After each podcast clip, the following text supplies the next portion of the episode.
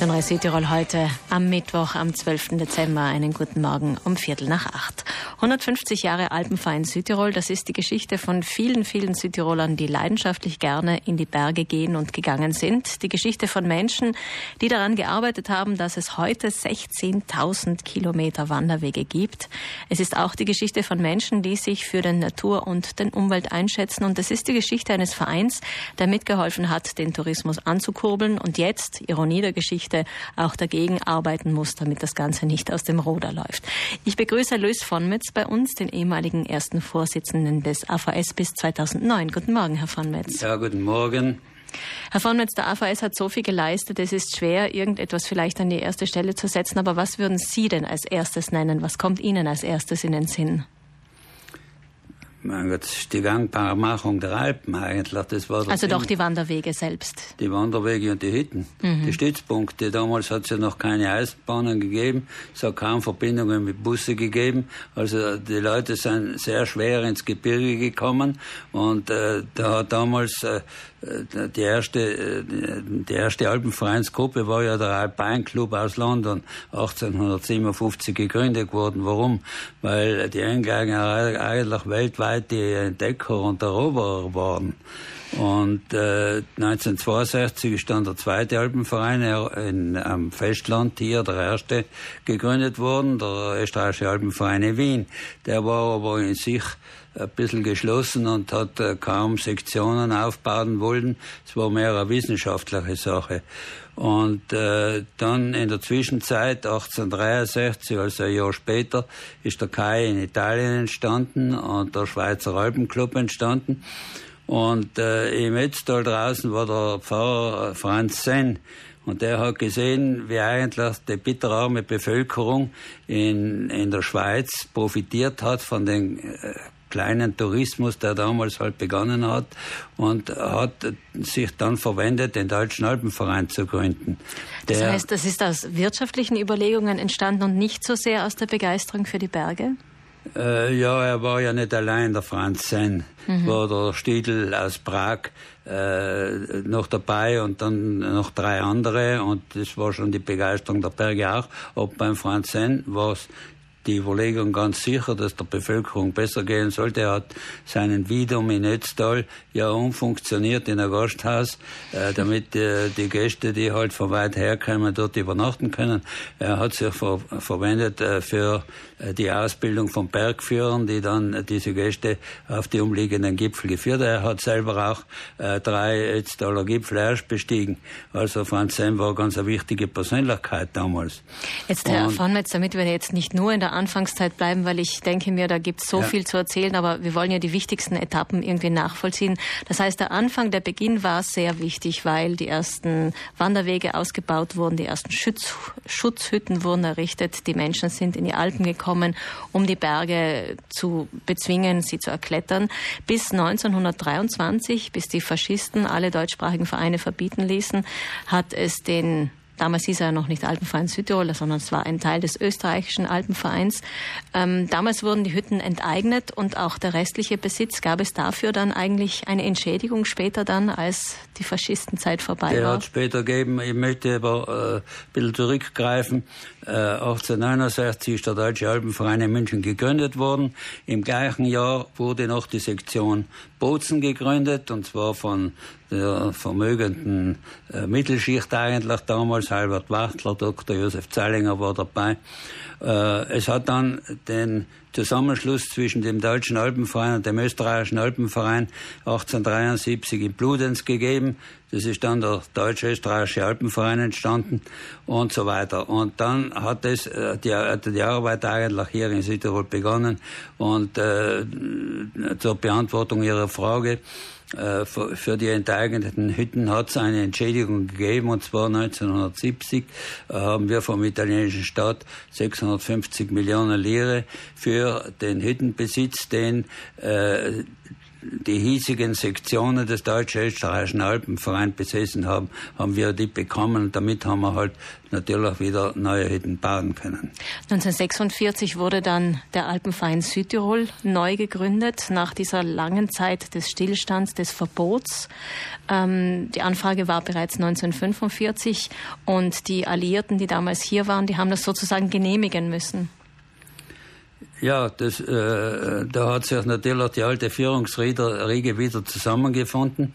Der Sohn vom Ex-Fochermeier, äh, den Älteren, äh, der Sohn war der Hans Fochermeier, der Jüngere, äh, der hat in Zusammenarbeit mit verschiedenen anderen äh, Interessenten vorgesprochen äh, beim, äh, bei der äh, amerikanischen Besatzung und der Colonel Brown hat am letzten Tag, Silvestertag 1945, die Genehmigung zur Gründung eines äh, deutschsprachigen und ladinischsprachigen Alpenvereins in Südtirol gegeben.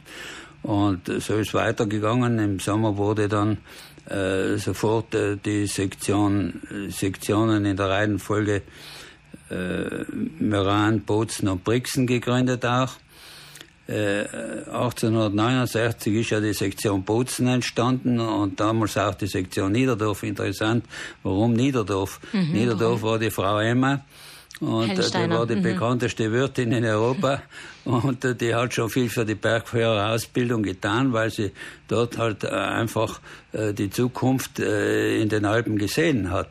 Und äh, da ist dann die Sektion äh, Hochbustertal im selben Jahr wie die Sektion Putzen entstanden. Aber wir sind jetzt nach dem Krieg. Und äh, nach dem Krieg äh, hat natürlich der Alpenverein Südtirol sein äh, ganzes äh, Gewicht da reingelegt, dass er die alten Hütten wieder zurückbekommen könnte. Ja. Und natürlich äh, war ein großes Anliegen auch der Begleitungsdienst. Äh, der ist 1847 äh, gegründet worden hier in Südtirol und das war der erste in ganz Italien weil man gesagt hat, wenn wir Wert auf Gäste legen, dann müssen wir denen auch die Sicherheit geben, dass sie eine Rettung im Gebirge vorfinden können. Das heißt, das sind dann eigentlich viele Jahre des Aufbaus gefolgt. Von ein paar hundert Mitgliedern ist man ja heute auf über 70.000 angelangt und es wurden auch viele Aktionen zum Natur- und Umweltschutz immer wieder durchgeführt. Müllsammlungen wurden gemacht, aber Sie haben auch gegen Verbauung der Alpen protestiert.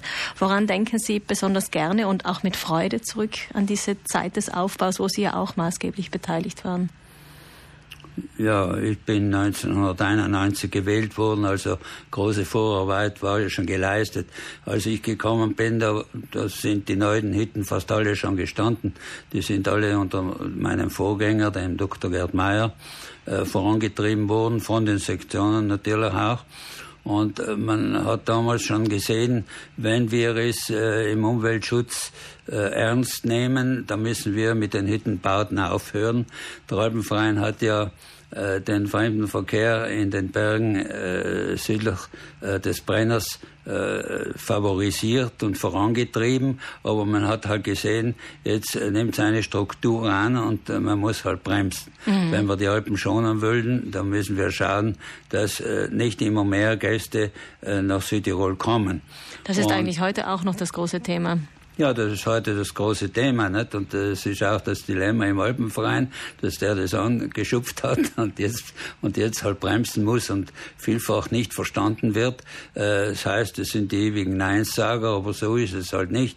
Äh, für einen vernünftigen Ausbau haben wir eigentlich immer Verständnis gezeigt, aber natürlich, wo äh, die Natur gefährdet ist, haben wir uns vorgenommen, dass wir uns da auch einschalten. Und das gilt nicht nur für die Bergnatur, sondern auch für die Natur im Tal herunten. Wir haben uns auch verwendet gegen den Flugplatz oder damals gegen die Mevo. Heute muss man sagen, ja, wenn wir die Mevo nicht hätten, dann würde vieles nicht mehr funktionieren. Aber äh, damals war halt die Meinung, äh, dass es eine normale Straße sein soll und nicht eine Schnellstraße ohne Kreuzungen. Herr von Metz, Sie haben lange den AVS als erster Vorsitzender geleitet. Wenn Sie jetzt vorausschauen, was wünschen Sie dem AVS und Südtirol für die nächsten Jahrzehnte? Ja, ich glaube, die richtigen Bahnen sind gelegt. Ich war 18 Jahre Vorstand. Mein Nachfolger, der Georg Simeon, ist jetzt schon neun Jahre im Amt. Und äh, die Ausbildung, die alpine Sicherheit, äh, vor allem der Ausbau der Kletterhallen geht ja ganz zügig voran. Wir haben heute äh, ungefähr 40 künstliche Kletteranlagen in Südtirol, die fast alle vom Alpenverein kontrolliert werden. Äh, man ist jetzt dabei, auch Weltmeisterschaften herzuholen. Äh, Sportklettern ist ja äh, olympische Disziplin geworden. Äh, bei den nächsten Olympischen Spielen äh, wird äh, diese Disziplin das erste Mal praktiziert werden. Und da sind unsere Jugendlichen ja scharf darauf, da irgendwo mitzuspielen. Und deswegen braucht es auch diese ganzen Strukturen. Wie die erste Kletterhalle in Bozen entstanden ist in den 70er Jahren, die äh, hat eigentlich das Militär gewollt. Äh, die wollten für ihre Rekruten eine Trainingsmöglichkeit haben und haben sich dann an den Erich Abraham gewandt, den sie gut gekannt haben, weil er Flieger war und ihnen ein paar Mal aus brenzligen Situationen im Hochgebirge geholfen hat. Und äh, wir haben eigentlich in Putzen Bergsteiger damals gesagt, ja eigentlich das brauchen wir ja nicht. Wir haben ja ringsum auch Klettergärten. Aber äh, heute werden diese Hallen alle unverzichtbar. Es war sehr weitblickend. Die Halle in Putzen war äh, die erste in ganz Europa.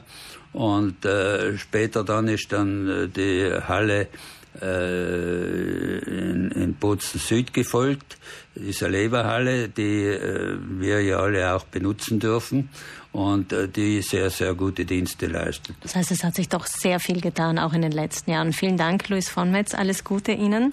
Der VS feiert 150 Jahre Gründung. Gestern Abend wurde dazu in Bozen auch ein Buch vorgestellt und eine Ausstellung eröffnet. Hoch hinaus Wege und Schutzhütten in den Alpen. Die Ausstellung können Sie im Bozener Stadtmuseum besuchen, falls Sie Interesse haben.